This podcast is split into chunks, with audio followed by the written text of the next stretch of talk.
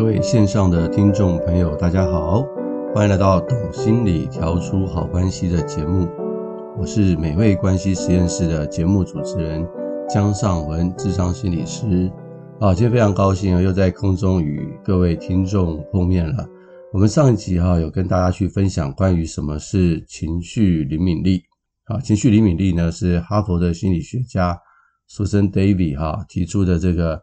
关于情绪应对的训练啊，那它已经被很多商业界哈用来呢作为重要的员工训练，大家都可以理解嘛。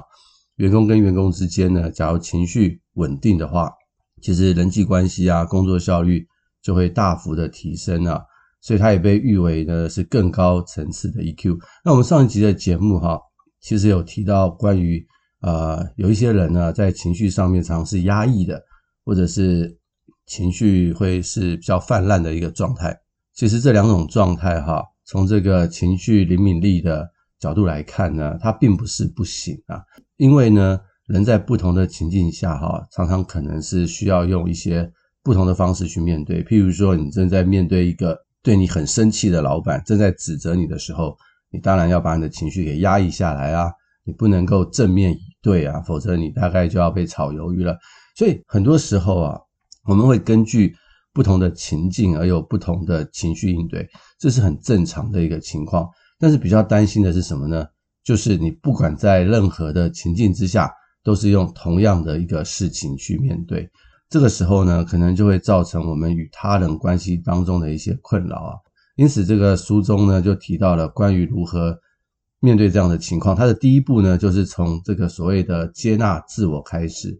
那我上一次也有提供一些不同的方法给大家，其中一个是所谓的潘尼贝克的写作的疗愈啊，我真的鼓励大家可以去试试看。在我的临床经验当中，有一些个案哈，比较属于这种情绪压抑的个案啊，我通常都会建议他们用写作的方式，然后去抒发他们的情绪，去梳理他们的情绪。往往啊，他们经过这样的写作之后啊，尤其是忧郁症的病人。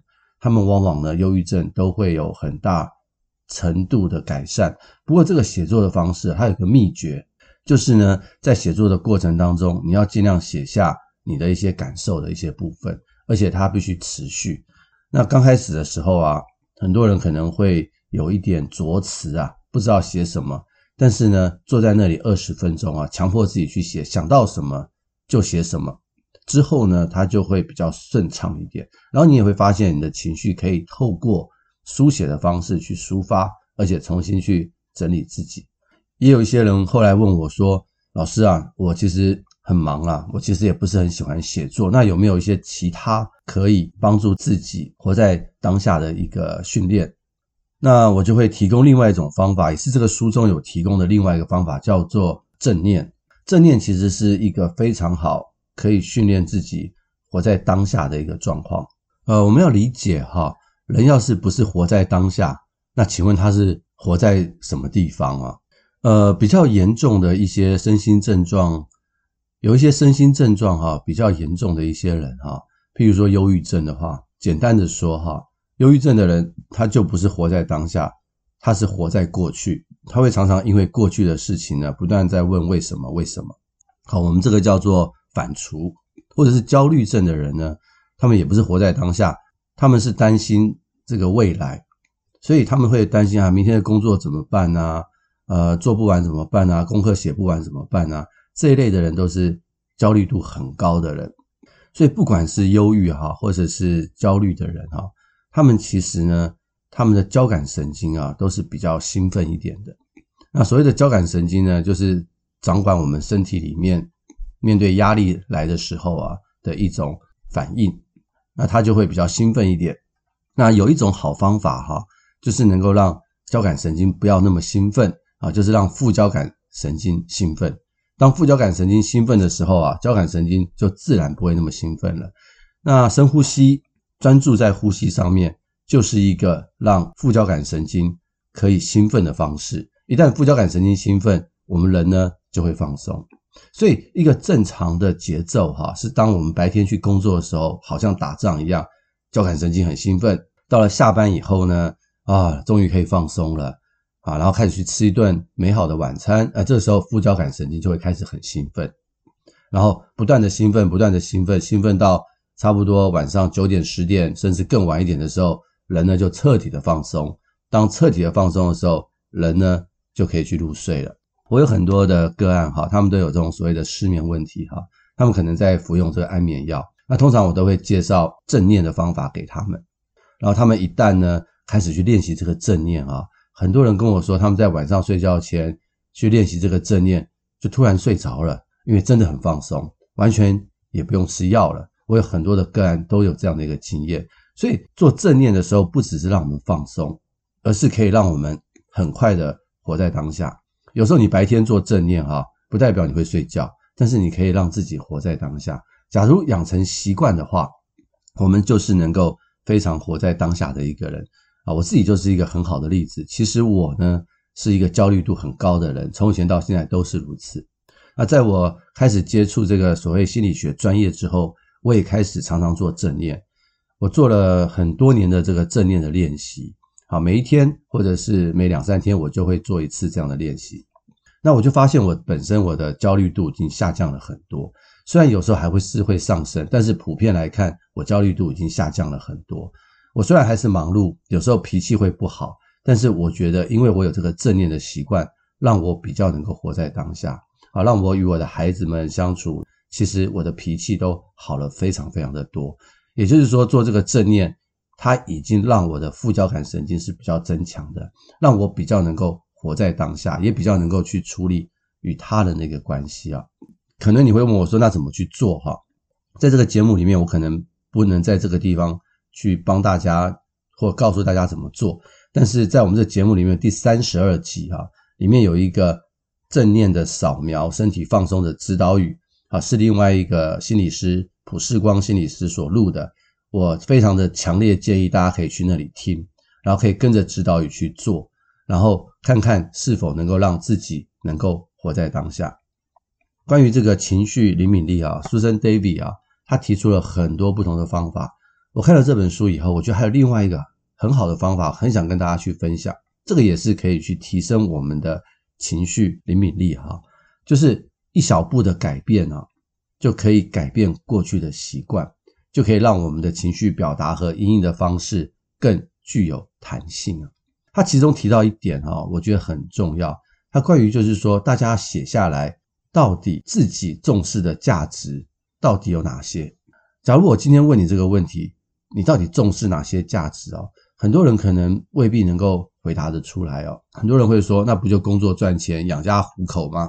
啊，负责任啊，照顾家庭啊，好好工作啊，这不就是我的现在该做的事情吗？没错，这的确是我们一个负责任的人可能是要做的事情。但这边所讲到的自我重视的价值，可能指的不是这些东西。我从一些角度去跟大家去分享啊。我们在心理学上有一个所谓的社会传染的理论啊，譬如说哈，大家会知道现在的离婚率越来越高啊，为什么呢？你可能会发现，诶，你身边的人认识的朋友一个一个可能都离婚了，因此呢，很多人就会把离婚啊视为一个什么？视为一个正常的事情。诶，哪一天搞不好自己也离婚了，所以这个离婚这件事情，它其实是具有社会传染力的。当越来越多人这么做的时候，你就会把它视如平常。那这个可能会跟你之前对于婚姻的看法会有所违背。我相信大部分的人哈，当我们结婚的时候，绝对不会想要离婚的啊。所以，我们很多时候，我们是因为后来发生的一些事情啊，影响了我们原来对婚姻的这个重视的价值观哈。呃，曾经有个笑话，就是有一个人问他的阿嬷说：“诶，为什么以前的人离婚很少啊？现在？”的人离婚这么多啊，哎，那个阿嬷就叹口气说：“我们以前东西用坏了是要拿去修的，现在人呢都换新的。”哎，的确啊，这个这个感慨也是如此哈。可是你就可以看到以前人对婚姻的重视啊，他们会觉得说，嗯，婚姻没有走到最后一步，就千万不要离婚，尽量的去试试看能不能恢复关系。那现在呢，就比较不容易。所以这个都是跟这种所谓的社会传染其实是有关系的。有一个学者哈，他研究了二十多万名搭飞机的人啊，他发现哈，只要你坐在飞机上，你旁边的人要是有去做这个飞机上的购物的话，你就会受到影响。他说呢，会因此多了百分之三十的机会，因为你旁边有人买东西，你也会去买东西，然后就买了一大堆不需要的零食啊，或者是物品啊。所以呢，这些都是我们会深受身边人影响的一些事情。所以，我们要是不知道自己到底哪一些价值观是自己重视的，我们就很容易被身边的人所冲击。那因此呢，我们就会好像这个风中的小草一样，本身会变得很不稳定。那我们就会根据整个社会的价值观呢，而随风飘逝。我们不容易掌握自己的情况，反而容易去配合他人。长久以来，哈，人呢会变得空虚。那人一旦空虚的话，内心的焦虑、浮躁就会上升。所以，我们其实会常常会花很多的力量啊，在处理自己内心的不安呢。那你可以理解，假如我们花很多的力量在处理自己内心的不安的话，那我们怎么样去面对外界的这些冲击？当这些压力来的时候，我们的情绪很可能就会爆表。所以就更不要谈所谓的情绪灵敏力了。所以我非常的建议哈，可以写下你重视的价值观是什么啊。我有个模拟个案，我可以跟大家去分享啊。他来的时候啊的压力是因为他很在乎别人怎么看他，比如说上司对他工作的评价，那对他表现的好不好，工作结果做的是否满意，所以他很在乎他人的评价。当然，他本身也是一个对我自己要求很高的人。那我跟他在晤谈的过程中，后我就说：“诶，你对于你这一份工作的初心到底是什么？你怎么会变成那么在乎他人的评价呢？”他想想之后，他说：“我对这份工作的初心就是我想要真实的去帮助身边需要帮助的人，所以我进入了这个工作环境。”我就说：“对，没有错，我对你的认识也是如此。你可不可以把刚刚的东西呢？”现在拿一张纸出来，好好的写下来，然后他就好好的写说：“我投入这份工作是因为我很想帮助别人，然后我希望别人透过我的帮助能够得到更好的生活。”他就把它写下来。我请他写下来以后，我说：“好，你现在把你现在所写下来的东西很专心的念个五次。”然后呢，他就念了五次。我就问他说。所以你的初心是什么？他说他很清楚了。我说你还在乎他人的眼光吗？他想了一下，他说我虽然在乎，但是没有像刚刚那么在乎了。其实这个就是为什么我们要写下自我重视的价值的一个原因呢？因为呢，假如我们能够去写下来的话，其实我们就比较不会在乎他人的眼光，我们的情绪也就会比较稳定。后来我请这个。个案呢，他回去啊，就把这张纸啊贴在他的冰箱上面。每一天出门之前呢，啊，上班之前呢，就好好看一下他的重视的这件工作的价值，然后再去出门。几个礼拜以后，他回来跟我讲说，他觉得好多了，因为他找到他原来的价值跟他的初心。他觉得后面那些东西都是让他忘记了他原来的价值。现在透过这样的方式提醒了他原来的价值，他觉得。好很多了。有一个心理学家，他做了一个实验哈，他给一群大学生哈，把它分成两组。有一组呢，请他们写下未来三个月你想要成为一个什么样的人；另外一组哈，请他们写下未来二十年呢，你想要成为一个什么样的人。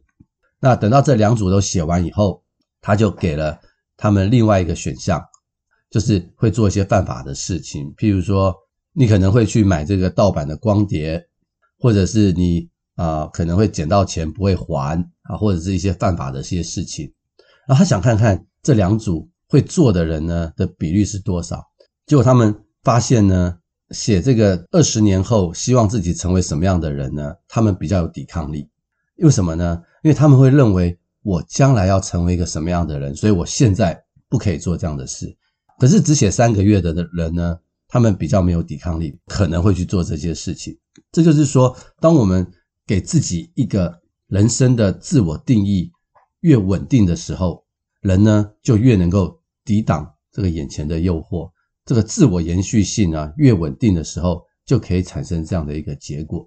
所以这个自我重视的一些价值的事情啊，其实是可以去书写下来，是很重要的一件事情。那很多人可能会问我说，那在写这个自我价值的时候要怎么写，或者是说要注意哪些事情啊？呃，我可以跟大家去分享几个重点，也是这一本书啊情绪灵敏力里面所分享的，我觉得写得蛮好的。他说哈，这些价值观呢，是我们自由选择的结果。而非强加在我们头上的，所以我常常会问一些孩子们呢，说：“诶，你为什么要选择这个科系？”哈，我最怕听到的答案是什么？我爸妈希望我这么念的。哦，我觉得这个就很挑战了，因为你爸妈希望你怎么念，不代表你有兴趣这么念，那将来可能会出问题哈。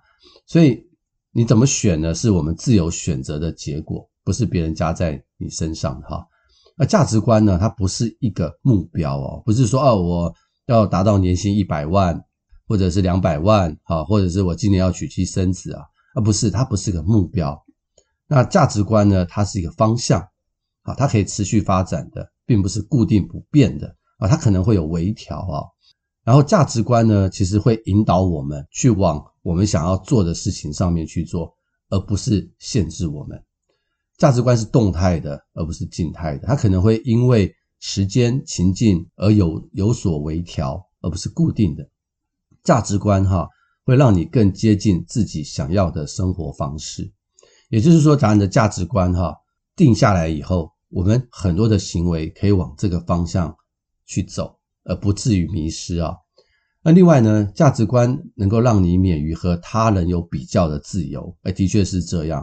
就是说，假如你已经树立你的这个价值观，就不用在乎他人的看法。因为这是我的价值观啊，譬如说我的价值观呢，我是一个助人工作者。其实我从以前到现在，我都很喜欢去帮助别人。所以我做心理师的时候，别人会问我说：“哎，呃，你会不会觉得很痛苦啊？一天到晚听很多人的心声啊，他们痛苦的事情啊。”我说我是会痛苦，可是我苦在其中。为什么？因为我的初衷就是做一个助人工作者。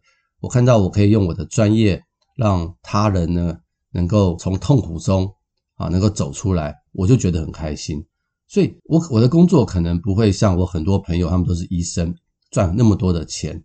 可是这不是我要的，所以我比较不会去跟别人去比较。价值观呢，会强调自我接纳。所以，当我们有写下自己的这个主要价值观的时候，我们会跟自己去比较，我们会自己去接纳自己，而不会去跟别人去比较。所以以上哈就是一些关于价值观的一些东西，所以大家在写的时候可以好好的去写一写。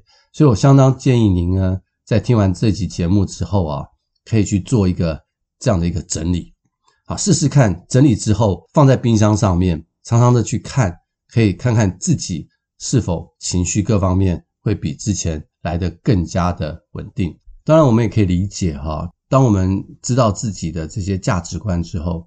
我们的行动啊，就会往那个方向去趋近。那在这趋近的过程当中，我们就必须要付诸行动嘛。好，所以付诸行动又是另外一个课题啊。很多人呢会有很多的想法，但是不一定会有行动。那这个常常就是为什么我们要不断去提醒自己的一个原因哈。当然，在行动的过程当中，我们可能也会有所谓的取舍，因为你要做趋近于你价值观的事，你就不能去做。一些可能想要堕落的一些事情，所以在这个选择的过程当中，不，它不一定会是快乐的。我们去做这些行动，也不代表是快乐的。但是我们的心里面会有喜乐，为什么？因为我们做了一个趋近于我们价值观的事情。当我们很劳累的时候，当我们心里很辛苦的时候，但是我们事后想一想，诶，我还是做了一个我该做的选择的时候。我们的心里面会有很多的喜乐在当中。好，以上哈就是关于这个自我重视价值的部分。好，我真的鼓励大家去写一写。那第二个，我想跟大家去分享的就是心态的小微调哈，会产生很大的一些效果。呃，有一个很有名的心理学家叫做克拉姆，他针对哈在这个旅馆工作的八十四位的清洁工啊，那这些清洁工你要理解哈，他们的工作非常的辛苦哈。然后他们呢，就是常常要打扫房间啊，他们的运动量啊，早就已经超过了一般人该要有的运动量。可是他们到底是运动呢，还是劳动呢？啊，他们其实基本上都是在劳动，也都是在运动，可他们的心态可能不太一样哦。于是呢，他们呢把这些人分成两组啊，同一个时间都跟这两组人呢说明运动的好处啊，就好像我们一般的卫教的影片。但是呢，只有跟其中一组说，你知道吗？你们每天的劳动早就已经达到这个标准了，也就是让那一组的人知道说，他们其实每一天在劳动，其实不只是劳动，其实也是在运动，是对自己身体好的。透过这样的介入以后，四个星期以后，有听到说，我原来我已经达达标的那一组，就是我的劳动已经超过运动达标的那一组，他们的血压居然降得比较低，那一组的人的体重也因此下降。腰围、臀围都明显的下降，你觉得会不会觉得很奇怪？其实他们这两组人呢，都在做同样的事情，没有说哪一组的劳动量突然变多，并没有。可是呢，当心态改变的时候，说啊，原来我在做这个工作，我不是只是在劳动，我是在运动。心态改变的时候呢，整个身体就改变了。所以看到吗？当我们的心里面有一点点的改变的时候，我们整个人呢，状态就会很不一样，也就是说，我们说的从必须要变成想要的时候，必须要是指什么呢？是指说我必须要做这个劳动的工作。想要的话是说，哦，我做这个劳动工作，但是我也想要运动。从必须要变成想要的时候，人呢的行动力就会不一样了。那另外一个很有名的实验也是这样，在美国哈有很多的社区大学，就它针对哈在社区大学里面的一些学生。关于数学学习的一个状态，那那大家要理解，这些会来读社区大学的学生呢，可能数学都不太好，也是一样分两组啊。一组呢，先读一个关于神经可塑性的文章，哈，那这文章的主要目的就是告诉他们说，大脑是可以学习的，啊，人呢的智力啊不是天生注定的，后天努力也是可以提升的，只要好好学，努力学，没有事情是学不到的，啊，这是所谓的神经。可塑性的文章，那另外一组呢，就是读一个一般的文章。那这两组人读完以后呢，看看他们要不要选数学，以及他们啊、选了数学以后之后的成绩如何。结果发现哈、读了神经可塑性文章的那一组哈、选数学的人比较多，退选的人少。读了那一组的人的之后的成绩哈、也比另外一组进步。所以可以看到哈、假如数学它是一个必修课的话。必修跟想要修的差别会是很不一样的。那差别在于什么呢？差别在于就是我相信，我虽然现在数学不好，但是根据这个神经可塑性文章的介绍，我只要努力，我的数学成绩就可以变好。因此，当人想要的时候，哈，心态的改变就会很不一样了。再跟大家去分享另外一个例子，哈，就是耶鲁大学的公共卫生学院啊，曾经做了一个非常。纵贯性的研究，就是四十年哈的研究，针对人呢对老化的看法。他会问你一个问卷哈，他会问你说，你对于人老的时候会有什么样的看法？譬如说，呃，老人家都很无助啊，啊，随着年纪大，日子会越来越难过啦。哎呀，我今年不像去年有精神。也就是说，假设我们对老年的人的生活，或是未来老年人的生活是采取负面的状态的话。那这样的人呢，跟采取正面状态的人的比较会是什么？他们经过了四十年的研究，他们发现哈，当人呢对未来的老年是抱有负面想法的时候啊，心脏病、中风是另外一组的两倍。更恐怖的是，负面的人相对于正面的人会提早七点五年过世啊，当然是讲的是平均值啊。所以你就可以理解哈，我们的认知啊。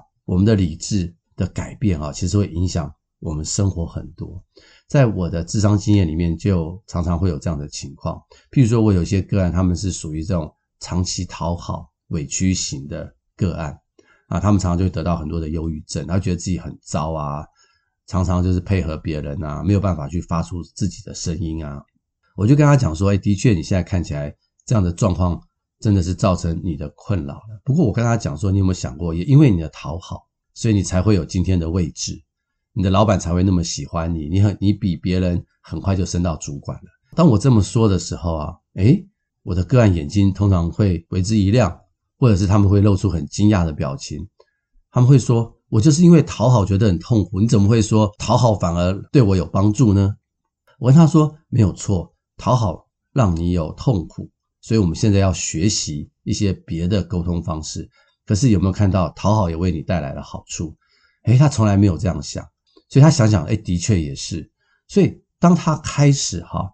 从他必须要讨好变成他之后，假如他要讨好的话，是因为讨好可以让他带来好处的时候，从这个所谓的必须要变成想要的时候，诶，他的认知的观点改变了，所以讨好就变成怎么样？不再困扰他，变成是他会用讨好变成他生存的工具，而不是必须去讨好别人才能够活下来。这个差别就非常大。所以很多时候啊，一个认知的观点的改变啊，就会改变我们很多的事情。我们想要的和必须的这个两个差别是很大的。假如我们是想要的话，我们会觉得是自有自主性。对于很多的目标，我们就比较容易达成啊。我有很多个案啊，想要戒烟啊，想要减肥啊，都是一个很好的例子。一个人他想要戒烟的话，他可能三天就戒掉了。他根本不需要靠什么替代品，是因为他自己想要，但他必须得戒的时候，哇，你就知道，他很辛苦，旁边的人也很辛苦。减肥也是一个很好的一个例子，所以想要的话是充满自主性，必须要的话就是被限制。那人被限制的时候，哈，心里面就会有很多的这个所谓的这个反弹。那你可能问我说，那这个想要跟必要怎么去转换？哈，我就分享一些很实际的例子，哈。譬如说，我也是有两个孩子的父亲啊，那我也很忙碌，很多时候真的是我知道我要做好一个好父亲，这个是我的人生的重要价值。可是我要问一问说，我想要做好一个好父亲，还是我必须要做好一个好父亲啊？这个问题我要常常问我自己哈，尤其在我很忙碌的时候。那我相信很多的父母也跟我有同样的心情，我们都想做好一个父母。可是因为我们生活很忙碌啊，一回到家看到孩子吵啊，哇，那就失去了这个情绪的控管。所以我常常会告诉我自己，也告诉我身边的一些案主哈，当我们回家之前啊，不要那么快的踏进家，我们给自己有五分钟的缓冲。到停车场的时候，在车里面去做一下正念啊，我刚刚有提到，给自己一个缓冲，让自己的心呢可以平静下来，可以自我接纳啊，去处理一下。自己今天在工作上忙碌的情绪，好，把这些情绪处理一下，给自己一个缓冲的空间，然后告诉自己说：“我想要陪孩子，而不是我必须要陪孩子。我想要做一个好爸爸，而不是我必须想要做个好爸爸。”啊，我跟大家去分享这个事情呢，就是我自己的人生写照。很多时候，我回家之前，我会在外面待个五分钟，预备好自己的心情，从这个必须要变成。我想要，我要去转换这样的一个思维哈。那往往当这样的思维一转换之后，我回到家的时候，我看到孩子们的感觉是不一样的。我会觉得，哎呀，好开心！我今天晚上可以陪他们一起做功课啊，一起看电视啊，一起吃饭啊，啊，做晚餐陪伴，都觉得是一件快乐的事。但是我要是没有准备好的话，我就会觉得说，哇，今天晚上要再来一次，好累啊！可不可以有自己的时间？哦，这感觉差很多。同样都是陪伴，但是品质就差了很多。所以一个小小思维的转变，哈，就会让我们的情绪的控管能力增强很多。当然也会就会提升我们的所谓的情绪的灵敏力，也跟人也会有更好的一些关系，哈。所以今天的分享啊，蛮多的。所以有几样东西大家可以去思考一下。从自我接纳开始，啊，可以去写作，可以有这个正念。可以帮助自己的情绪稳定。那接下来，后来又跟大家去分享了这个要写下自我重要的一些价值观。那常常要问自己这些问题，才不会随波逐流。另外一个就是，当我们的认知有一些小小的改变的时候，看看能不能从所谓的必须要变成想要的时候，我们就有更大的情绪的容纳力，然后我们就能够呢有更好的这个情绪管理跟灵敏力。跟他人的关系也就会越好。希望今天的这个节目哈，可以给大家一些更美好的资讯，让我们呢可以去改善自己的情绪的应对方式，也能够跟身边人有更好的关系。